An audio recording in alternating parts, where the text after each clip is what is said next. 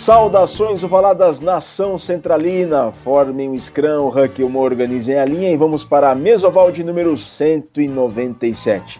Eu sou Virgílio Neto Virga e desta vez, mais uma vez, é só entre mim e o entrevistado, na verdade, a entrevistado. Ou entre eu, ou entre mim. Bom, me confundi, enfim. É entre o Virgílio Neto Virga e a entrevistada que a gente tem a honra de receber desde Porto Alegre, no Rio Grande do Sul, Lúcia Beatriz Ferreira, a nacionalmente e mundialmente conhecida como Lúcia. A Lúcia tem uma história riquíssima dentro do rugby e vai compartilhar conosco em pouco, em pouco mais, em quase uma hora, todo esse conhecimento, todo esse ponto de vista que ela tem sobre o esporte que a gente tanto ama. Lúcia, seja bem-vinda, é uma honra te receber. Não significa oh. que foram 197 edições que a gente não queria tê-la conosco, mas agora a tecnologia nos permite e é uma honra te receber depois de quase 190 programas, quase 200. Demoramos, mas mais uma vez, como eu sempre repito, antes tarde do que nunca, é muito bom tê-la conosco aqui. Oi, tudo bem? Muito obrigado, Virga, por, ter, por esse convite. Fiquei muito feliz. Estou é, me sentindo honrada, não tem problema nenhum da gente estar tá fazendo isso agora. O importante é, eu estou me sentindo super feliz de estar tá sendo lembrada ainda, né? Depois de ter ficado assim afastada um pouco do rugby. Então estou me sentindo muito, muito feliz. Espero que a gente possa ter uma conversa bem legal e interessante para as pessoas que estão aí nos ouvindo.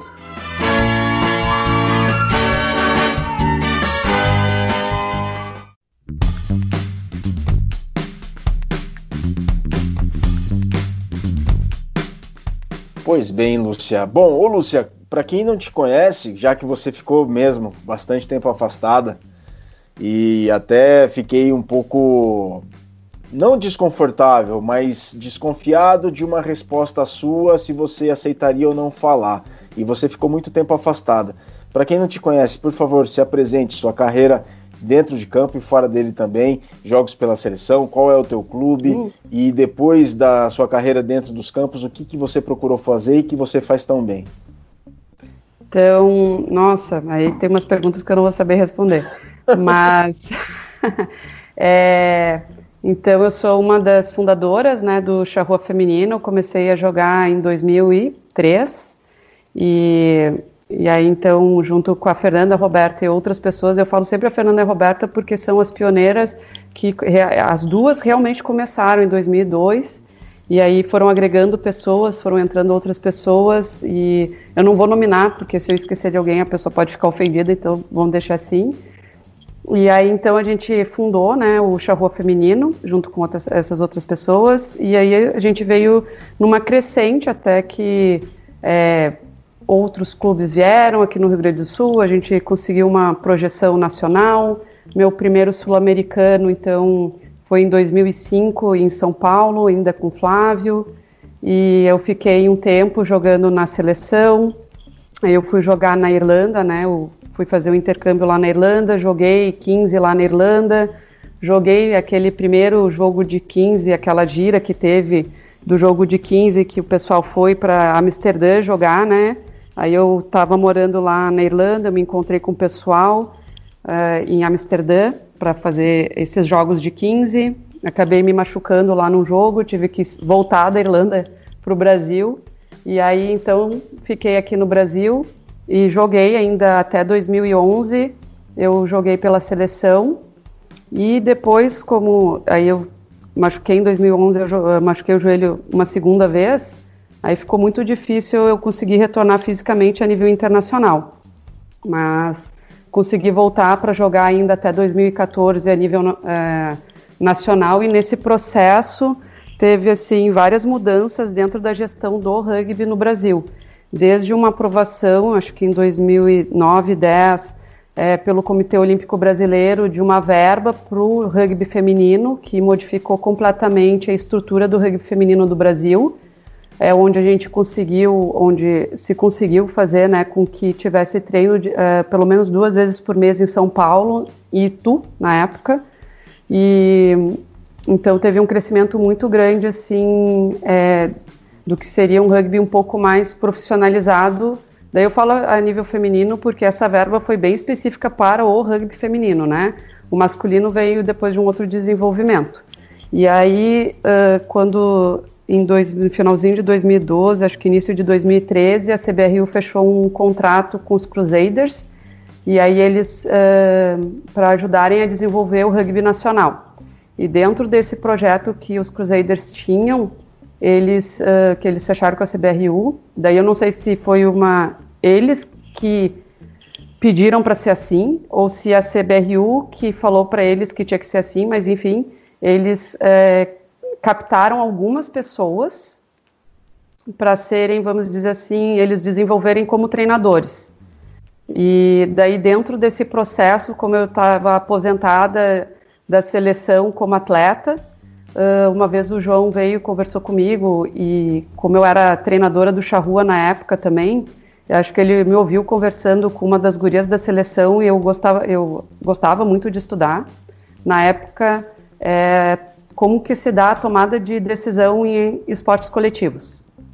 E aí tem um pesquisador que é da Universidade Federal de Minas Gerais, que ele tem um, um projeto que se chama Escola da Bola.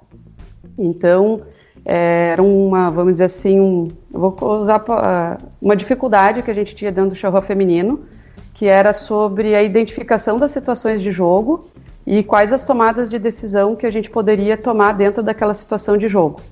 E esse professor, ele falava de esportes coletivos de uma maneira em geral, como que se dá esse processo é, de aprendizado é, dentro dos esportes coletivos. Enfim, eu me interessei muito pelo assunto, pesquisei na época bastante, li vários e vários artigos, e aí eu conversava com as gurias lá ainda, assim, né, é, como que eu achava curioso todas essas esse conhecimento, né? E aí acho que o João me ouviu falando com uma delas e aí ele perguntou se eu uh, aceitaria participar de uma, sele uma seleção para ser treinadores e tinha alguns pré-requisitos. Um dos pré-requisitos era falar inglês com uma certa fluência, né? Então, como eu tinha morado na Irlanda, lá eu tive um intensivo, né? Porque falar, é, entender irlandês bêbado, olha, é um esforço que a gente tem que fazer. é, nossa Senhora. E aí eu acabei sendo selecionada junto com o Marques aqui, né, do, do Rio Grande do Sul. Eu sei que várias pessoas uh, ficaram de fora e eu não sei assim os critérios que eles usaram para incluir ou excluir as pessoas. Por exemplo, um que todo mundo falou, eu pelo menos achava que tinha que ter sido incluído lá, era o Júlio, né, que era do Jacareí. E, enfim, e aí eu fui selecionada para fazer parte desse projeto dos Crusaders, que era o que eles então eles selecionaram essas pessoas, algumas pessoas específicas que era mais ou menos essa transição de pessoas que estavam que foram atletas e estavam migrando para ou ser preparador físico ou ser é, treinador, treinadora, né? E eu vejo assim dentro dessa cultura dos Crusaders, eles realmente valorizavam muito uh, tentar aproveitar essas pessoas. Uh, que, por exemplo, os que se interessavam, obviamente falando, né? Então, por exemplo, na mesma época ainda jogavam, mas foram selecionados também foi o, o nativo, né? E o Ige também, assim, que eu lembro do masculino, assim, eu falo que eu lembro que eram jogadores e foram selecionadas para alguma função de treinadores, para passarem por esse processo também.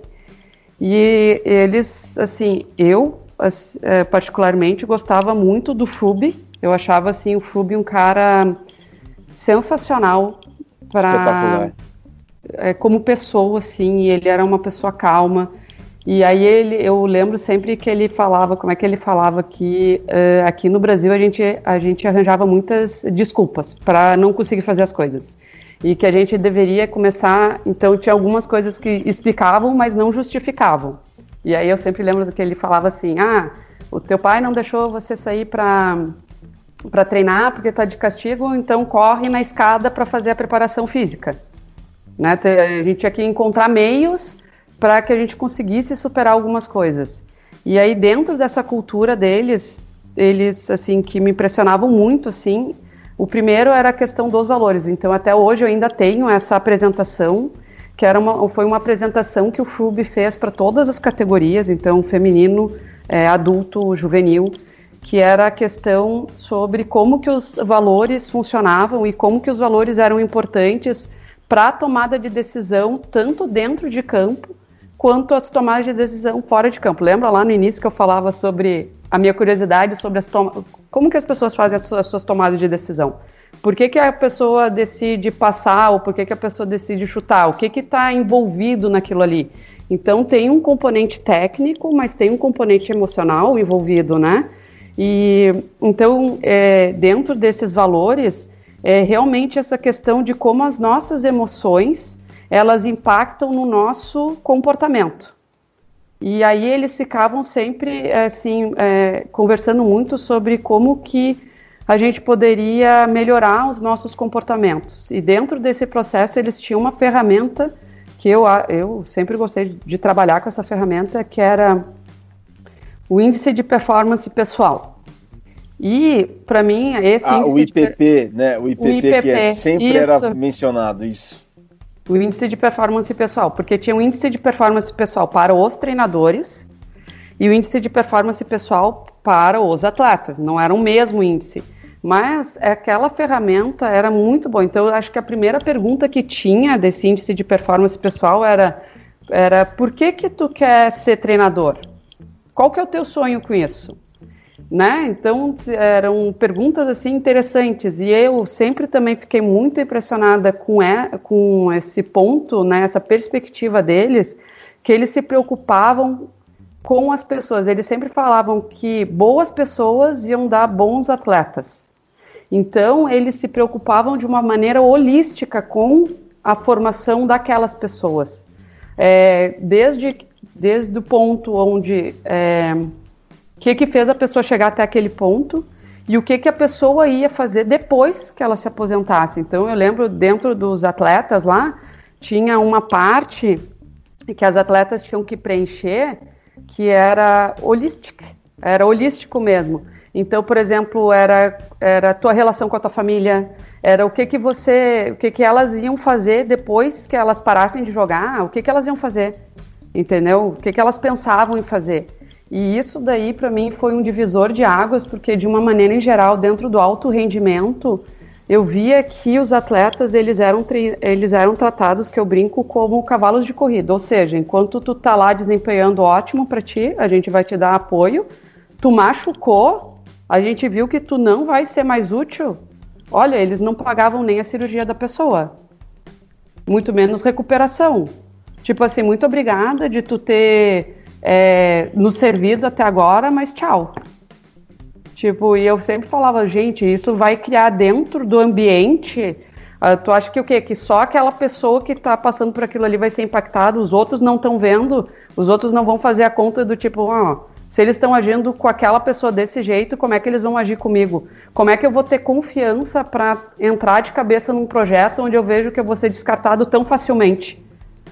E, eu via que os Crusaders eles tentavam mudar um pouco essa perspectiva do, de como que a própria instituição CBRU tratavam com os atletas, tratavam com a sua comissão técnica, né? Então isso daí eu acho que foi um dos pontos positivos maior todos foram flores? Óbvio, óbvio que não, nunca é, entendeu? Eu acho que houve uma guerra de egos dentro do sistema ali, onde eles tentaram implementar algumas coisas. Isso significava que algumas pessoas que tinham é, relativo poder dentro da instituição iam ter que mudar o seu comportamento. Essas pessoas não estavam afim de fazer esse processo, então era mais fácil essas pessoas minarem o processo dizendo que aquele processo não era válido do que elas pegarem e dizer assim, o que, que a gente pode aproveitar com isso daqui. Então eu acho que houve um pouco esse, esse processo de egos mesmo, de briga de egos. Houve sim uma questão dos Crusaders, onde eu acho que eles eles tinham que apresentar um plano de desenvolvimento para o rugby é, e eles não conseguiram fazer esse plano de desenvolvimento do rugby. É, por exemplo, que eu vi que o Rodolfo fez depois, e quando eu vi aquele. É, não era PowerPoint, era o Excel do que o Rodolfo. Eu consegui por outras vias, né? Por aquela coisa que eu conhecia ainda pessoas Sim. na época que uhum. acabaram me passando. E eu nunca entendi por que, que esse material nunca foi divulgado amplamente falando.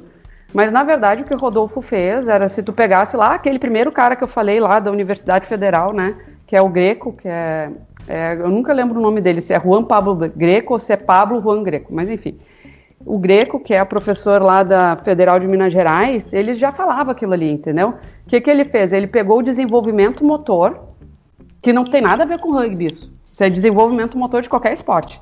É porque desenvolvimento motor é, do ser humano funciona. Seja com rugby, seja com futebol, seja com handball, qualquer coisa vai funcionar daquele jeito.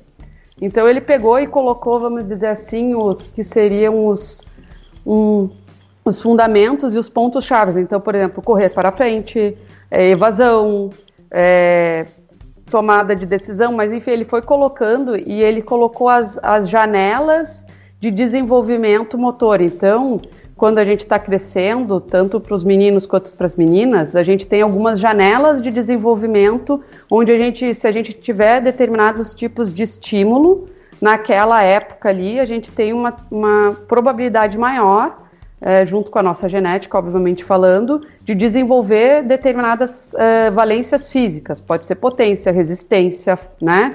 É, e aí, se tu tiver aqueles estímulos ali, tu vai ter uma chance maior. Então, o Rodolfo fez isso. Ele fez esse trabalho onde os Crusaders não nos entregaram isso.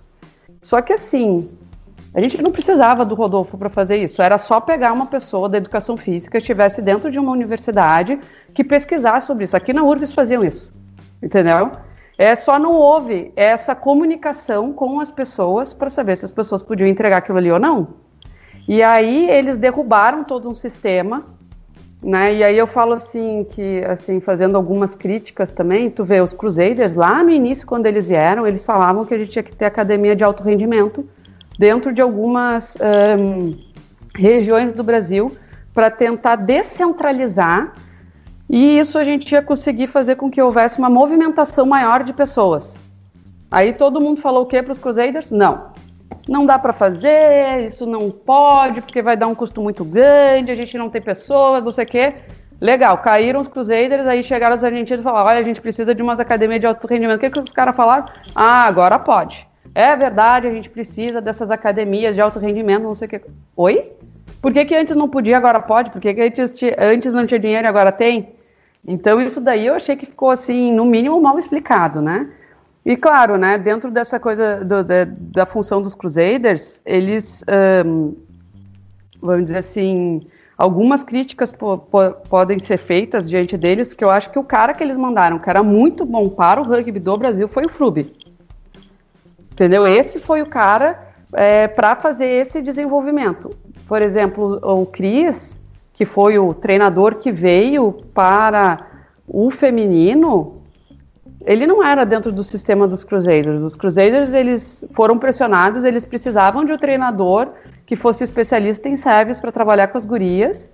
E daí eles contrataram, sei lá como que eles fizeram essa negociação com o Cris, e aí o Cris aceitou vir para o Brasil, mas o Cris não tinha mentalidade Crusaders.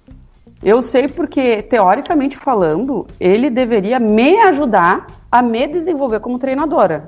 Sim, aham. E ele nunca sentou comigo e preencher o meu, meu uh, lembra do índice de performance pessoal que tinha dois treinadores? Quem fazia isso comigo era o Fubi. Entendeu? Quem as, as vezes que alguém sentou comigo para chegar e dizer, tá, vem cá, Lúcia, olha só, tu disse que tu tá aqui, isso aqui tu precisa desenvolver como treinadora, como que a gente vai poder fazer isso? Eu vou te passar o um material para tu ler, eu tenho esses exercícios que eu posso te passar e todas essas questões. Quem fez isso comigo algumas vezes foi o Fubi. O Cris nunca fez isso comigo. Nunca. Por exemplo, teve uma vez que eles me deram, né, já que é análise de vídeo, eles me deram uma folha que eu tinha que preencher de análise de vídeo é, que as gurias iam jogar sul-americano. E eu tive que a, a, pegar na internet os vídeos que eu consegui e analisar todos, Argentina, Uruguai, né? Tá, eu fiz toda essa análise de vídeo. Sabe o que, que eles fizeram com aquilo ali? Nada. Ninguém me deu uma resposta. Ó, oh, tá bom, eu achei que tua análise de vídeo foi boa, não, não tá bom. Sabe? Então eu acho assim que algumas críticas que fizeram aos Crusaders, eu acho que eram pertinentes. Mas por que que não chegavam e não falavam com eles então? Olha só, esse treinador que vocês trouxeram, ele não tá fazendo essa parte do trabalho que a gente combinou que ele tinha que fazer. Entendeu? Ele devia estar tá fazendo, ele devia estar tá nos ajudando a fazer esse processo também. Então, sei lá. Falei é, demais, né? Já. Não, não, falou ótimo, Lúcia. Porque isso daí precisa ser compartilhado, precisa ser divulgado. Eu também, eu trabalhei de perto com vários deles, vários dos Crusaders, e eu fico chateado, decepcionado quando falam: ah, a CBRU errou, o rugby do Brasil errou ao ter trazido os Crusaders, que o Rodolfo Ambrosio tem uma mentalidade sul-americana que é mais próxima da nossa. Mas eh, tudo bem, o Rodolfo tem uma, uma mentalidade vencedora também, um método eventualmente diferente, distinto do método dos Cruzeiros, que faz dos Cruzeiros uma instituição vencedora, já vista os últimos é, campeonatos do Super Rugby, mas todo o sistema de desenvolvimento e de rendimento que os Cruzeiros possuem. Né? Então, por exemplo, eu lembro que eu tive a oportunidade de conhecer as suas instalações, as instalações dos Cruzeiros lá em Christchurch, e havia na parede os valores dos Cruzeiros, e um desses uhum. valores, e uma dessas, dos mandamentos né, dos Cruzeiros também, tinha os valores, mas também alguns mandamentos. Era no winning, né, sem choramingos, né, não existem desculpas, como você tinha mencionado ali que era o Frubi havia mencionado que os brasileiros davam muitas desculpas que é, não poderiam justificar eventuais é, algumas situações. E eu acredito muito nesses valores, nesses preceitos, nos fundamentos para a constituição de equipes, de boas pessoas que formam equipes. Tudo bem, nem tudo foram flores, é, mas teve muita coisa boa também. E foi uma base que o FRUB implementou que é totalmente necessária, que é tipo quais são os nossos valores, quem nós somos, o que, que nós queremos, quais são os princípios que norteiam as nossas ações, né? E aí por isso que uh, isso foi feito um trabalho conjunto com todas as seleções e chegaram nos valores lá que foram pintados no topo do, da parede do centro de treinamento lá da CBR em São José dos Campos. Então é um trabalho fundamental e importantíssimo para isso. Olha, Lúcia, sinceramente eu não sei o que, que aconteceu para que tudo isso fosse quebrado tão de repente assim. Custo, é... talvez não seja a melhor desculpa, porque depois, quando a última comissão técnica saiu da sele... das seleções do Brasil, ficaram, ficaram escancarados os custos né, e as dívidas que foram produzidas por conta desses custos ao longo de várias temporadas. Obviamente, trouxe muito. É, esses, essas temporadas trouxeram vários resultados, trouxeram vários resultados, mas teve um custo muito alto, né? teve um custo altíssimo, e em contrapartida o desenvolvimento foi, entre aspas, esquecido, e era o desenvolvimento com base naquelas, naqueles centros de treinamento descentralizados e espalhados em alguns lugares do Brasil, que poderiam fornecer uma estrutura que movimentasse mais pessoas, ex exatamente, Lúcia, para que mais pessoas estivessem envolvidas com o ambiente e esse ambiente ser cada vez mais produtivo para que chegasse ao topo, partindo tudo desde uma base. Importantíssimo mesmo isso, Lúcia, frisar porque tem coisas que eu não entendo e acredito é que, assim, que eu não vou entender também. É, daí assim, são, é, é, vamos dizer assim, o meu ponto de vista, que assim é baseado, vamos dizer assim, não assim, é, vamos dizer assim, em, em, situações tão sólidas, mas eu acho sempre, infelizmente, sempre passa por um processo de politicagem. Então, a, o ar, né, então, ela tem uma ascensão muito forte sobre a Consur, que tem uma ascensão muito forte sobre todas as confederações dos países tá? E a verdade é que eles estavam precisando, é, vamos dizer assim, de um outro mercado, tanto para os seus jogadores quanto para os seus treinadores, para expandir, vamos dizer assim, a, essas pessoas que trabalhavam, que tinha mão de obra lá na Argentina e que elas não estavam sendo aproveitados na própria Argentina, porque o que, que acontece, né? Uh, que é uma meia culpa, não sei como é que eles fazem isso e é um, é, sei lá, sempre vai ser, né, a gente não tem como a gente saber o que, que seria, mas que o rugby na Argentina sempre foi visto como sendo um esporte amador. Do começo ao fim também, esporte amador, onde os jogadores eram amadores, onde a comissão técnica era amadora.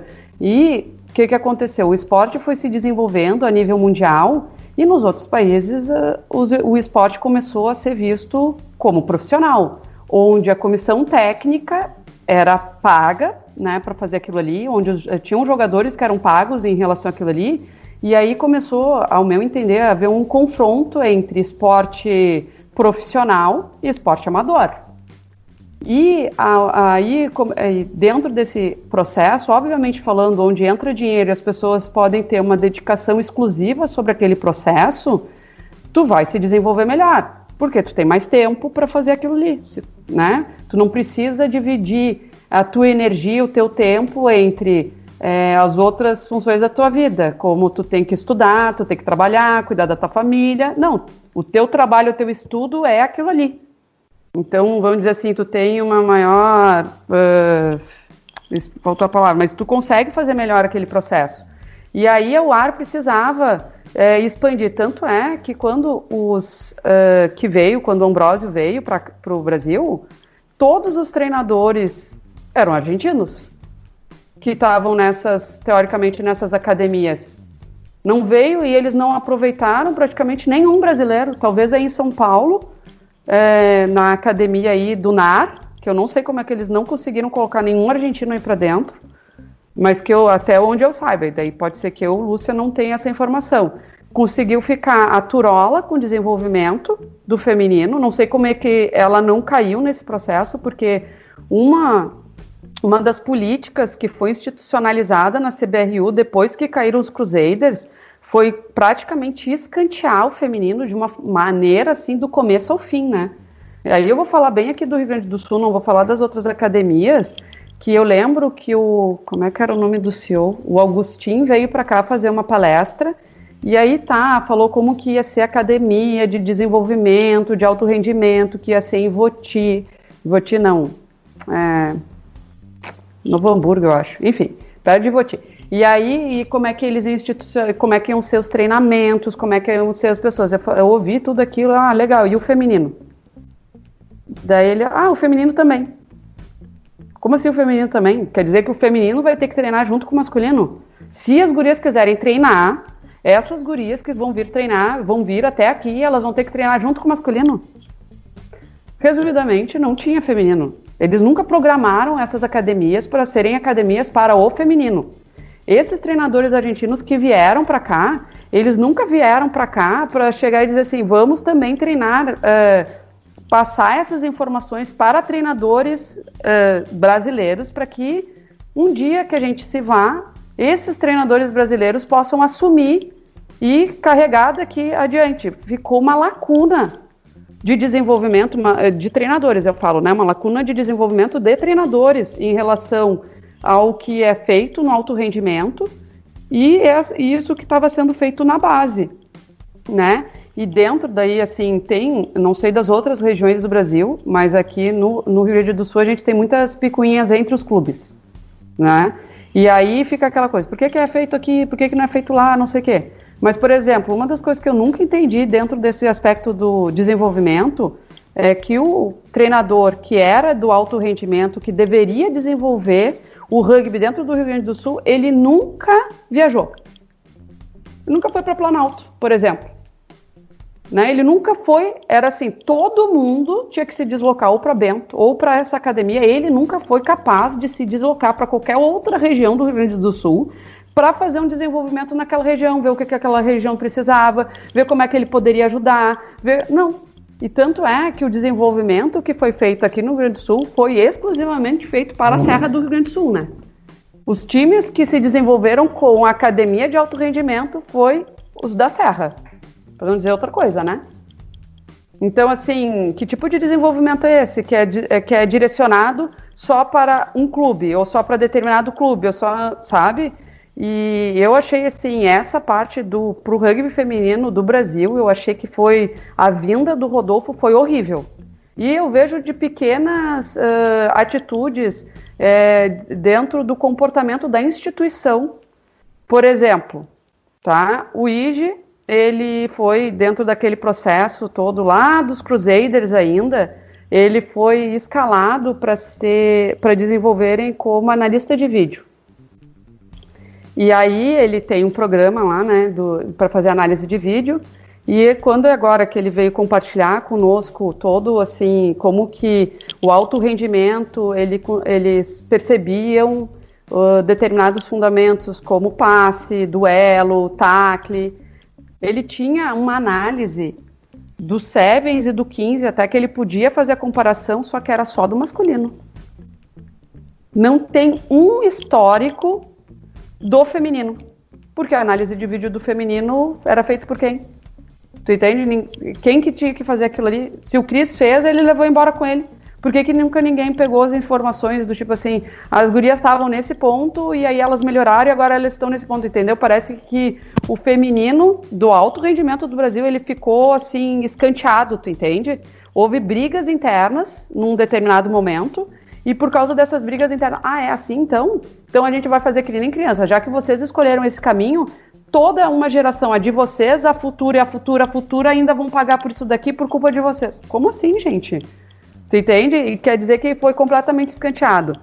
De novo, né, dentro da política da instituição, eles fizeram uma homenagem linda para atletas do masculino, merecida. O Tanque foi um baita atleta. Ele fez muito pelo rugby é, masculino do Brasil. Eu acho que ele, o Luigi, o Nativo e tantos outros dessa antiga uh, geração do rugby masculino, eles foram bem homenageados, eles tiveram seu jogo de despedida. Gente, a Paulinha, ela, eu, assim, dentro de todos os atletas do rugby, né, dessa geração mais antiga de todos os atletas, Nunca ninguém ganhou tantos títulos individuais como melhor atleta que nem a Paulinha ganhou. Isso é fato, tá? Uhum. Sabe como é que tiraram a Paulinha da seleção? Um dia ela foi treinar, disseram que ela não entrava mais no NAR. Aí os caras disseram: Ah, então tá, então a Paulinha não entra mais no NAR, ela não pode mais jogar pela seleção. Paulinha, olha só, obrigada por isso daí. Beijo, não me liga, tá? Tchau. Quem fez uma homenagem para Paulinha foi o portal do rugby com é, com uma reportagem que fizeram em relação a ela, quer dizer que institucionalmente falando, não poderiam ter, ó, tá bom, já que o Lineu Loturgo tem essa birra com a Paulinha por causa de coisas do passado, ele não consegue passar por cima disso daqui, e ele prefere, para ele ter razão, que a Paulinha pague o preço por causa daquilo ali. Vamos fazer nós como instituição, vamos marcar um jogo com a Argentina? Né, um jogo festivo, daí vai ter uma comemoração onde a Paulinha vai jogar, vai ser o último de, o jogo dela pela seleção, vai ter toda uma homenagem, vai ter uma plaquinha, vai ter isso e um agradecimento formal pelo que ela fez pelo rugby do Brasil. Pode ser assim? Era tão difícil fazer? Não, não era. Você entende? Só que eles não fizeram. Aí Lúcia, eu tô de... sabendo, eu tô sabendo disso agora, essa, o que aconteceu com a Paulinha. Soube disso agora, não sabia disso antes. Não, é porque a Paulinha, ela, ela falou assim, ah, quer saber do que mais? Eu não vou comprar essa briga mais, eu tô cansada de brigar, eu não sei o que, não sei o que.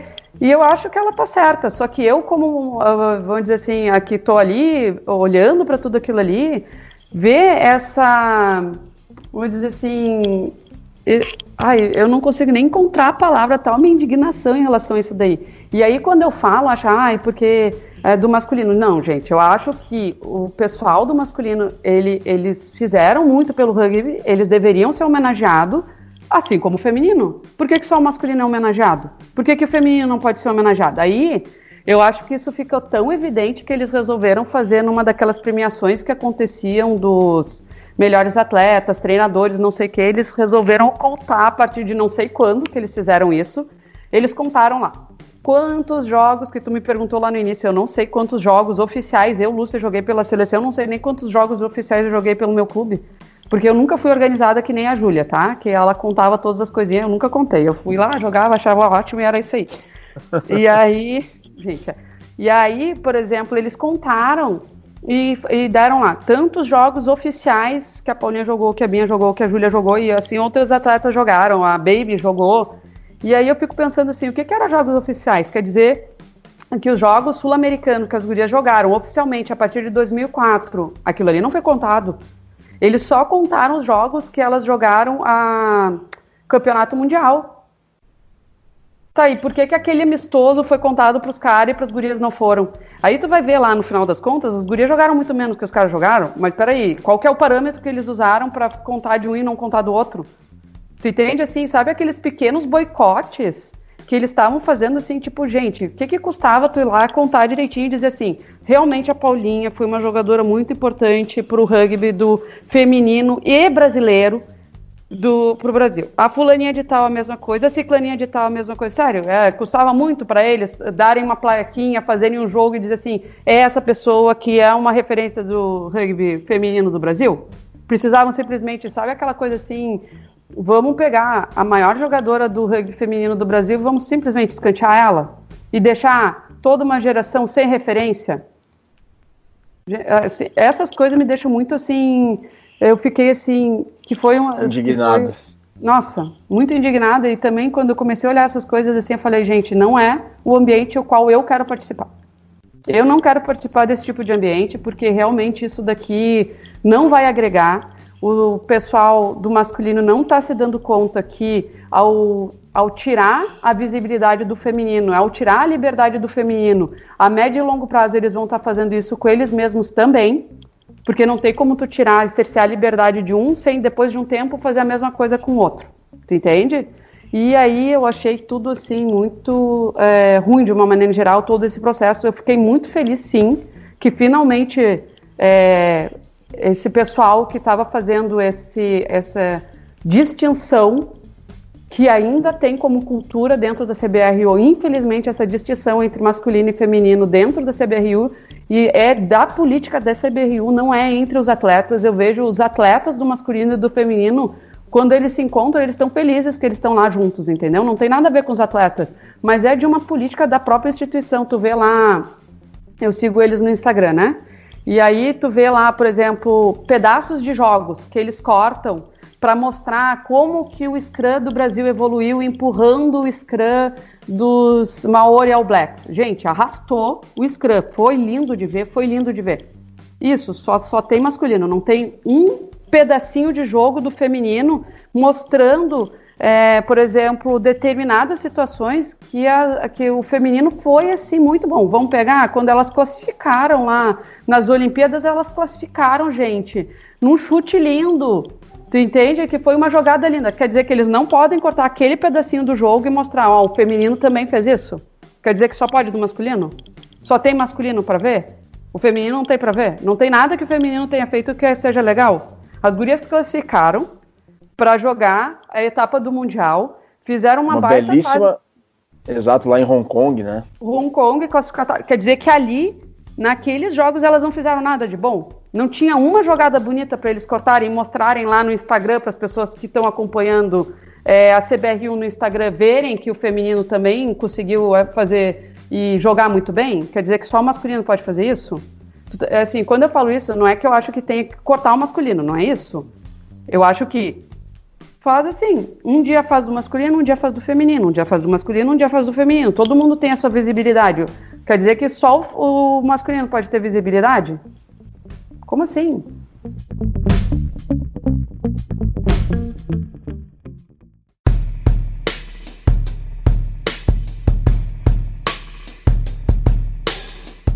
Pois é, Lúcia, pois é. Bom, este é o Mesoval número 197 com a Lúcia Beatriz Ferreira. A Lúcia, uma aula aqui de para que a gente reflita sobre o que tem sido feito e como se pode fazer diferente a partir de agora e a gente tem toda a oportunidade, toda a chance de fazer diferente e de uma certa maneira esquecer o passado, aprender com o que a gente errou para poder fazer diferente, porque tudo que a Lúcia tem dito aqui, aliás, tudo que ela fala é de uma maneira, é uma visão tão clara e tão é uma clara evidência, uma eloquência tão bacana e de uma pessoa que conhece o sistema, que sabe a situação e consegue enxergar muito de maneira ampla toda essa situação, todo esse cenário, uma aula de verdade.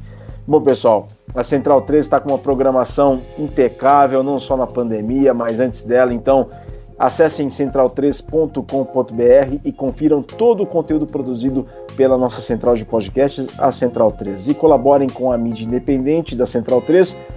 Acessem apoia.se barra Central 3, apoia.se barra Central 3 e colaborem com uma contribuição regular, mensal, anual, do jeito que preferirem, mas colaborem com a mídia independente produzida pela Central 3. Tem vários podcasts parceiros dos nossos colegas, meu time de botão, Trivela, Baião de 2, Explaining Brazil. São vários podcasts, é vasto o conteúdo que vocês vão encontrar acessando ao site central3.com.br.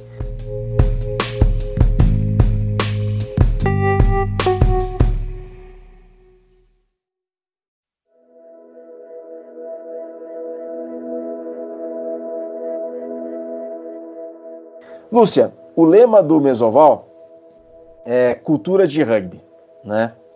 E que é o que a gente procura, de uma maneira humilde, levar a cabo, a cultura de rugby.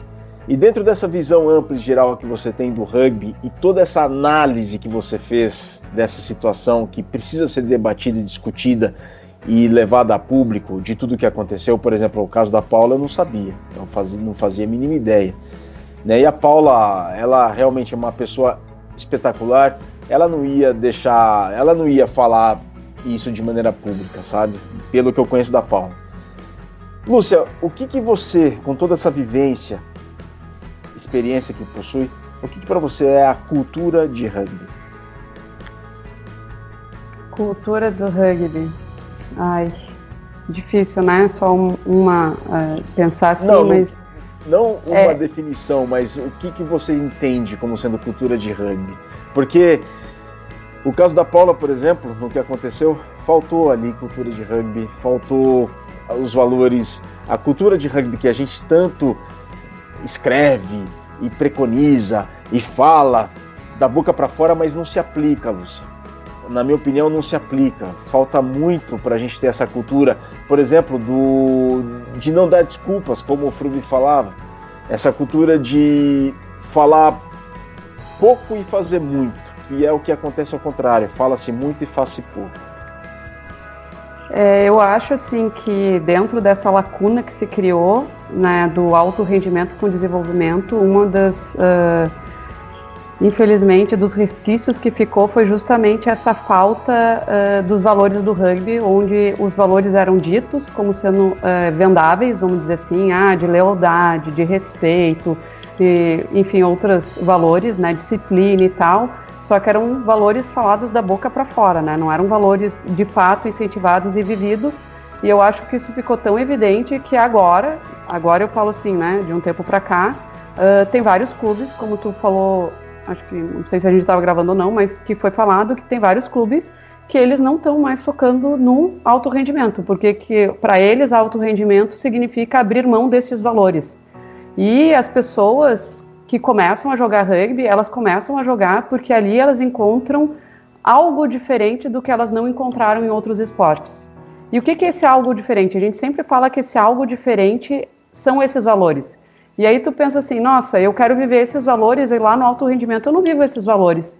Por exemplo, uma das, uma dos assim, símbolos que para mim é diferente do rugby em relação aos outros esportes e que eu acho que isso, de uma maneira geral, no alto rendimento se perdeu de tal maneira que, olha, enfim, que é justamente a questão do terceiro tempo. Isso faz parte da cultura do esporte.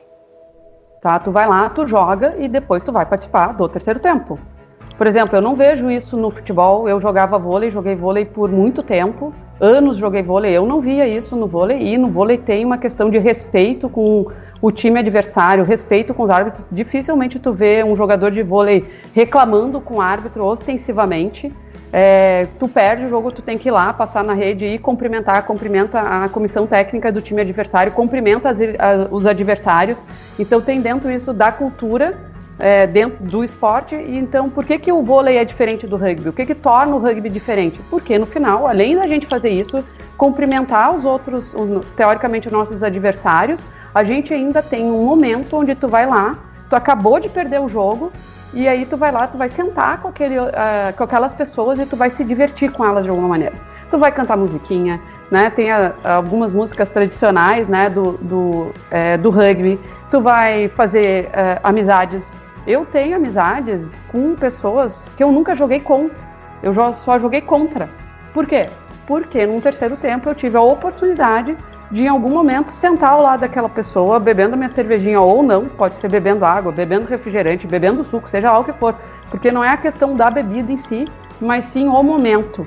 E eu vejo que isso se perdeu no alto rendimento e isso é uma das coisas que faz com que os valores do rugby não sejam mais é, tão vivenciados. E olha que eu brinco, né? Eu sou muito pilha fraca, quem me conhece sabe, eu sou uma pessoa para festa muito cansada mas eu tentava, assim, participar do meu jeito, né? Que nem que fosse ficar lá sentadinha, eh, olhando as outras pessoas brincar em relação, mas eu tava ali presente de alguma forma. E eu achava, e eu sempre achei isso muito ruim de ter se perdido é, na cultura do esporte, né? De é, lealdade, disciplina, respeito, camaradagem.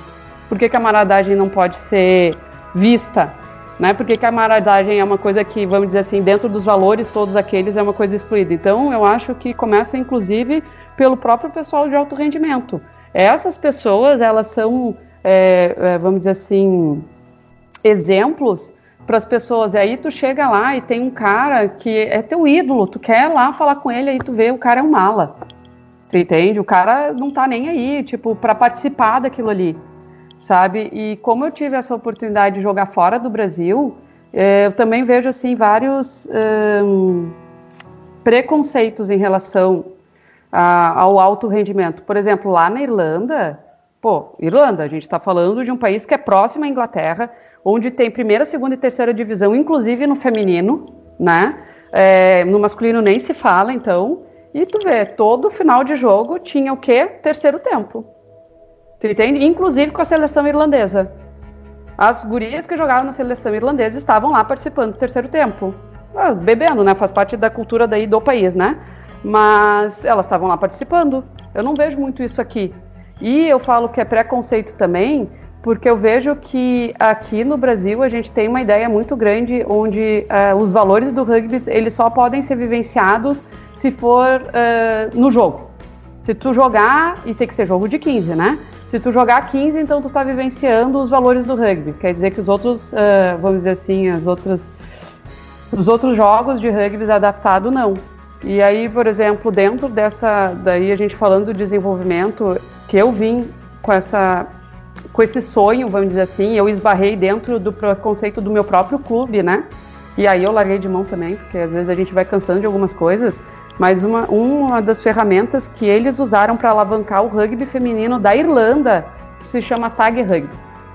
Tá? O Tag foi um alavancador do rugby feminino dentro da Irlanda. E isso não é só na Irlanda. Vamos pegar a Austrália. Tem uma jogadora australiana que é fenomenal, que é a Charlotte, que ela veio do touch rugby. Não era do tag, mas era uma outra variação que era do touch. E aí tu vê, por exemplo, por quê? Porque, sei lá, quando ela era menor, ela queria e se interessou em jogar, ela era boa de evasão, boa de passe, não sei o que, ela se interessava por jogar o touch, não se interessava para jogar o sevens ou o 15, tudo certo. Mas ela, eles conseguiram fazer a transferência dela do touch para o sevens super bem, tanto é que ela é uma das melhores jogadoras na posição dela de half do mundo. Só que aqui no Brasil não. Imagina a gente jogar, fazer campeonato de touch fazer campeonato de tag. Aí tu diz, ah, por que, que tem que ser campeonato? Gente, porque eu concordo com toda aquela questão do desenvolvimento, mas vamos lá, né? Tu só treinar é um saco. Eu sei porque eu treinava o ano inteiro para jogar o Valentim Martinez. Eu treinava toda terça, quinta e sábado e eu só jogava o Valentim. E é um saco conseguir se eh, manter motivado. Uma das grandes diferenças com os campeonatos nacionais, depois quando a gente foi jogar, é que era assim, todo mês tinha um campeonato o ânimo de tu estar tá lá treinando é outro. De fato é outro. Quer dizer que a gente não pode ter, seja regionalmente falando, não vou dizer a nível nacional, mas regionalmente falando, é, como ferramenta de desenvolvimento, é, passar por essas outras modalidades do próprio rugby, que tenha lá no final do campeonato de touch o terceiro tempo. Tu entende? Aí as pessoas vão se conversar, porque lá na Irlanda era isso. Tu ia lá, jogava, adivinha o que, que tinha depois do campeonato de, de tag? Isso, tinha um terceiro tempo. tempo. Exatamente, porque eu vou falar da minha experiência. Quando eu comecei a jogar rugby aqui no Brasil, que foi a Maria Roberta que me levou, né, pro rugby, a gente, nós éramos colegas, e aí ela acabou me apresentando o rugby. Sabe para que ela não me levou para assistir um jogo? Que que para que que ela me levou para um terceiro, terceiro tempo? tempo. Exatamente. Eu olhei aquilo e pensei assim, gente, esse esporte é diferente. Esse esporte é diferente. E aí eu pensei assim, que esporte que os adversários vão estar tá reunidos se divertindo, cantando A gente está esquecendo isso, Luciano? Nossa, esquecendo não, isso daí foi enterrado em algum lugar que a gente precisa achar, gente. Sério, eu, por exemplo, mesmo né, com a Paulinha, coisa assim, eu lembro ainda dos terceiros tempos que tinha lá no SPAC, nossa. Com, é, depois, gente, era, é, aí tu vai. Eu, eu, lembro mais desses momentos do que dos trás, ou dos trás que eu tomei, ou dos trás que eu fiz. Eu lembro do terceiro tempo, porque eram muito divertidos os terceiros tempos, entendeu? E isso daí foi uma coisa assim que foi sendo esvaziado.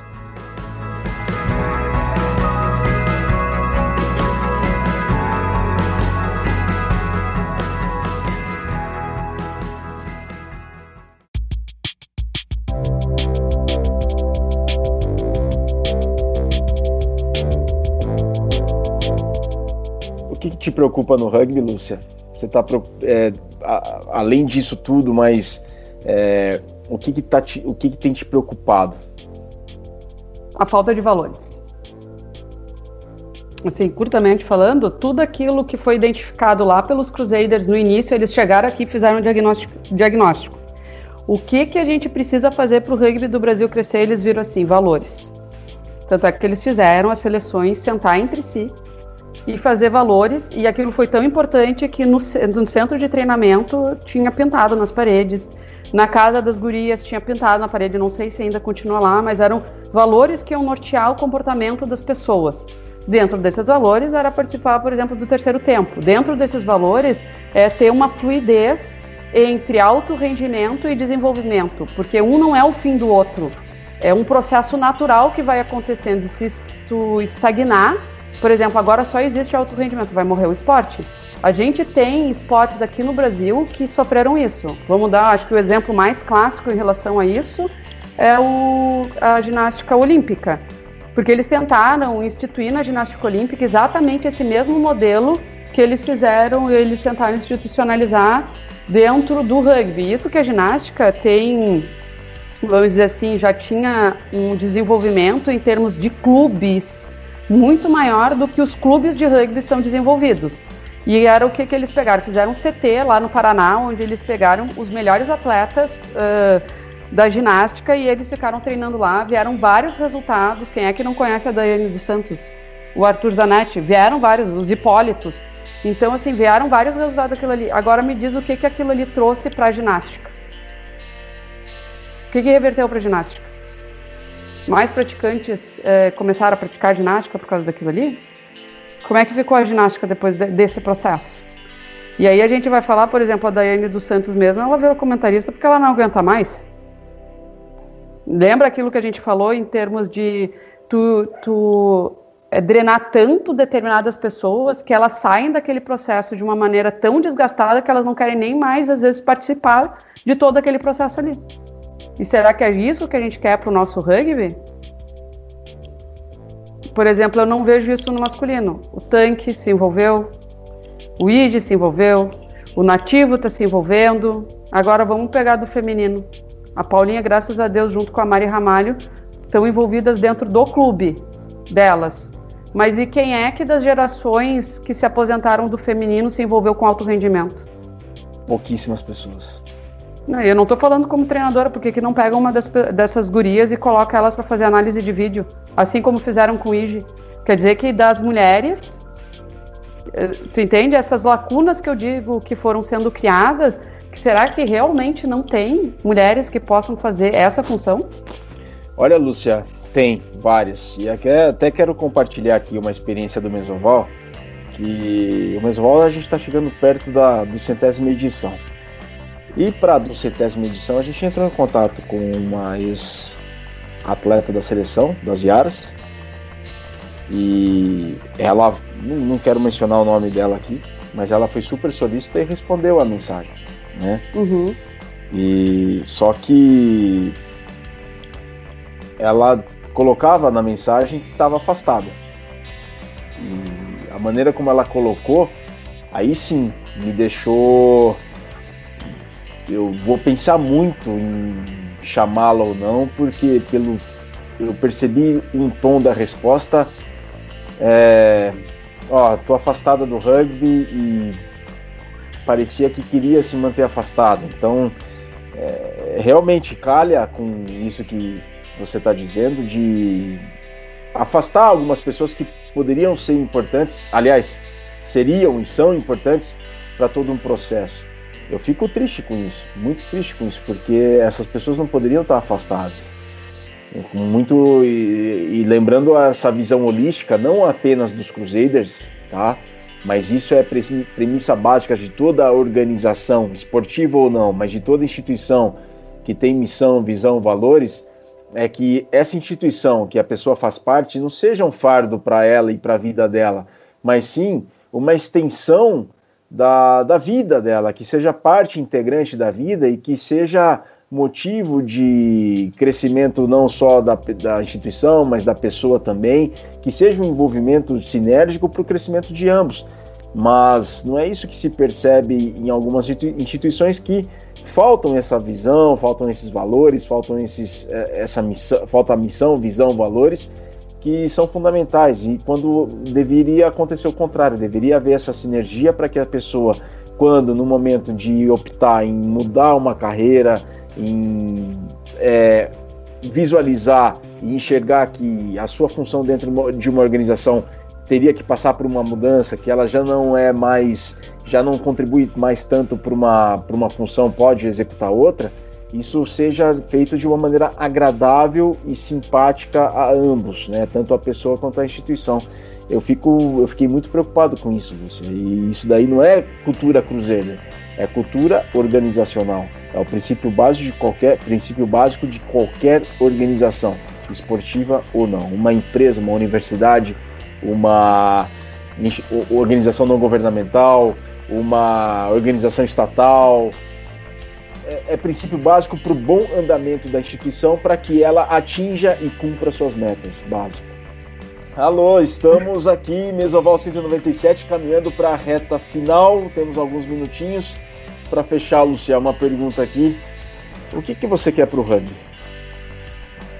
O que, que eu quero para o rugby? Olha, eu gostaria que o rugby um dia fosse um esporte nacionalizado, assim, onde fosse um esporte que as pessoas praticassem ele dentro das escolas, que o rugby fosse um esporte que realmente entregasse para sua comunidade os valores que ele tanto prega. E dentro desses valores essa, esse respeito a ao processo tanto do masculino quanto do feminino, que não fosse um processo que as pessoas vissem de uma maneira excludente, e sim que fosse agregador, onde as mulheres também tivessem o espaço para poder estar tá se desenvolvendo e fossem parte importante desse processo. Eu gostaria de ver o rugby é, como assim uma referência a nível mundial, dizendo que olha que legal como o Brasil conseguiu é, transformar o rugby dentro do país, tendo um número de praticantes e dentro de, tendo resultados muito legais. Isso acho que é um sonho meio que utópico, assim, né? Mas sei lá, né? Sonhar a gente pode sonhar. Mas tem aquela frase do Eduardo Galeano, Lúcia, é, para que serve a utopia? Para que eu não deixe de caminhar. A utopia caminha 10 passos, eu avanço 10 passos. Caminha a utopia mais 10 passos, eu avanço 10 passos. Então, para que, que serve a utopia? Para que eu nunca deixe de caminhar. E acho que é essa frase do Galeano define bem que a utopia é importante e para que a gente nunca deixe de caminhar e uma hora ou outra a utopia ela se torna realidade. Você não acredita nisso? Olha, como sonhadora, eu acredito. Que a gente está aí tantos. né, eu, com certeza sim.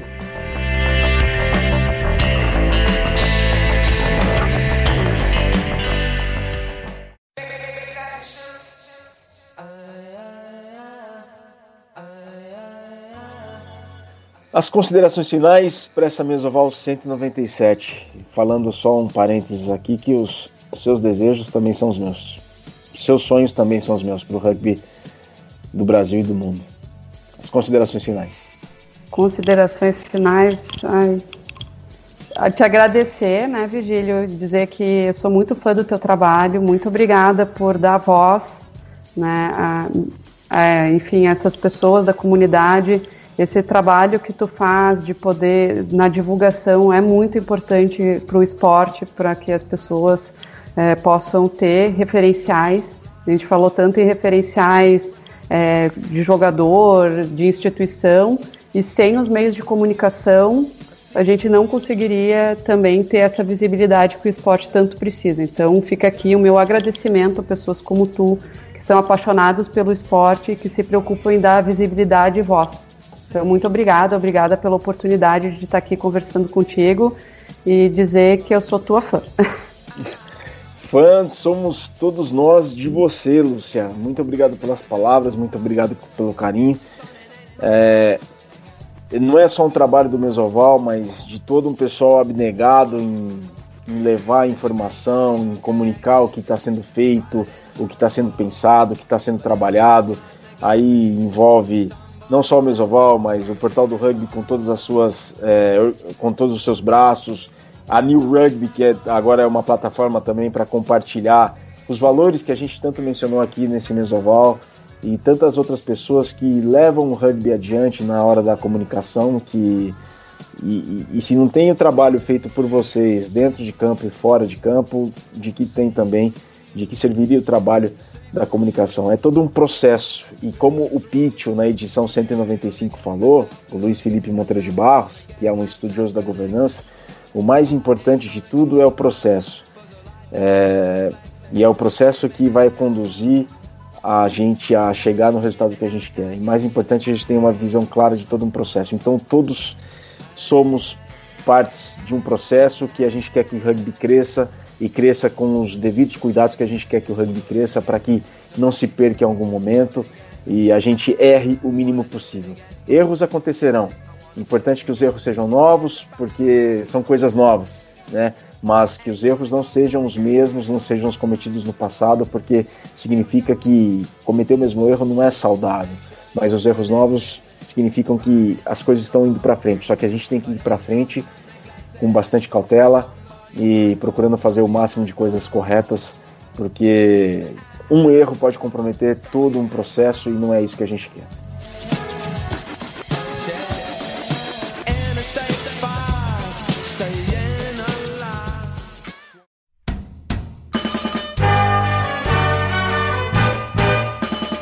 Lúcia, mais uma vez, muito obrigado. Parabéns pela trajetória, parabéns pela sua história. Que continue fazendo muito pelo rugby do Rio Grande do Sul, pelo rugby do seu clube, o Charrua, e por todo o rugby do Brasil. O que você disse tem que ser compartilhado, partilhado, multiplicado, porque é cultura de rugby. A gente não pode esquecer nunca disso. Muito obrigada, Virga. Valeu, pessoal. Este foi o Mesoval número 197. Esperamos que tenham gostado. Acompanhem toda a programação da Central 3. A gente volta numa próxima oportunidade. Saudações ovaladas e um grande abraço.